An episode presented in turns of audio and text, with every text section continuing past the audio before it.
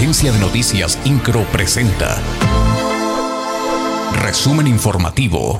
Durante su visita por la Sierra Gorda Queretana, el gobernador Mauricio Curi González entregó obras y acciones por más de 34 millones de pesos que impulsan el desarrollo, la movilidad y ofrecen mayor seguridad a las familias de los municipios de Landa de Matamoros y Arroyo Seco.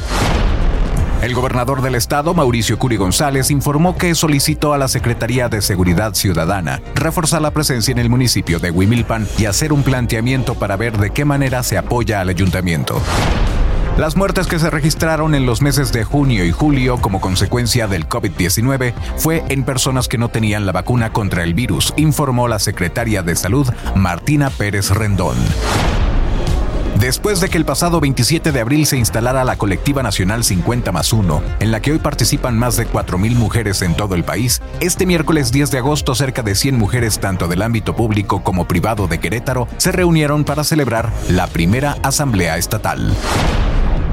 El presidente municipal de Querétaro, Luis Nava, acompañado por el gobernador del estado, Mauricio Curi González, presentó el programa Somos Querétaro, Contigo Prevenimos, una iniciativa integral que a través del trabajo de las dependencias municipales y fundamentalmente con la participación ciudadana, responde al problema social que representa la violencia y la delincuencia en zonas de riesgo y en todo el municipio. INCRO, Agencia de Noticias.